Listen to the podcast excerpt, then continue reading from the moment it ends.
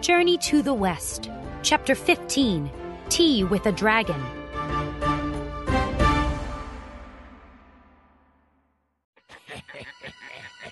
The Tang monk looked at the robbers. He was shaking. I'm sorry, He said, but we're just monks. We don't have any money. Then give us whatever else you have. said one robber. He came closer, Please, sir. said the monk. We. Wukong put up his hand. I'll deal with these robbers, master. Wukong approached the men.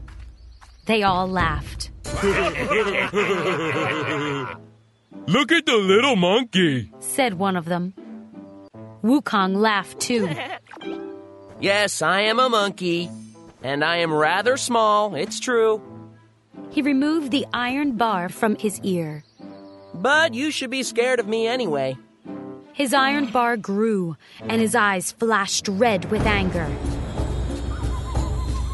The monkey is a spirit. cried one man, Run! cried another.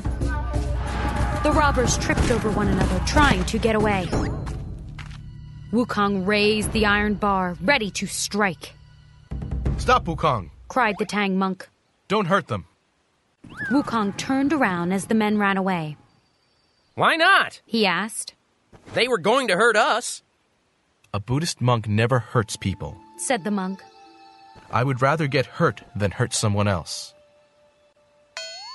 Wukong laughed. That's ridiculous. We should have beaten them up. The Tang monk shook his head. You are cruel and violent, Wukong. Wukong was angry. I just saved your life. He cried. How dare you scold me? He paused. I don't have to accept this treatment. I'm leaving. Wukong leaped into the air and was gone. the Tang monk sighed and then continued his journey. Later that day, he saw an old woman. Monk, Said the woman, where are you going?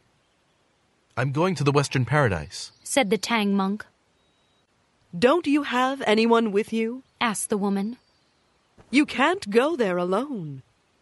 I did have a companion, said the Tang monk, but he got angry when I scolded him for being violent. He left. Your companion will come back. said the woman.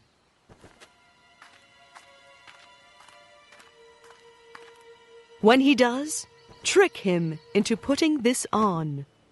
She pulled a metal headband out of her bag. Whenever he misbehaves, recite the tight headband spell.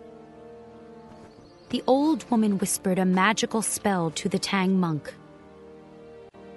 Thank you. Said the Tang monk. But how did you. There was a flash of bright light, and the woman rose into the air, The Bodhisattva Guan Yin. cried the Tang monk. He got down from his horse and vowed. Meanwhile, Wukong sat in the palace of the Dragon King of the Eastern Sea. He and the Dragon King were drinking tea, I hope you've learned from your punishment. said the Dragon King, Yes, I have. said Wukong. I won't cause any more trouble for the Jade Emperor. The Dragon King sipped his tea. What will you do now? I was traveling west with a monk to get scriptures from Buddha. said Wukong. I promised Guan Yin I would do it. The Dragon King smiled. That's wonderful. Wukong shrugged. Yes, well, I'm not doing it anymore. The Dragon King put down his teacup, Why not? That monk had a bad attitude. said Wukong. He yelled at me. Uh. He said I was cruel and violent.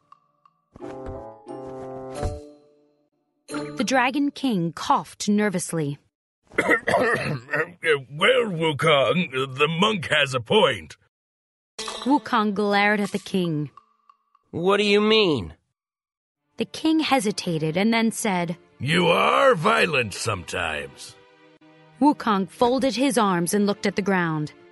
The Dragon King continued. Not only that, but you made a promise to Guan Yin.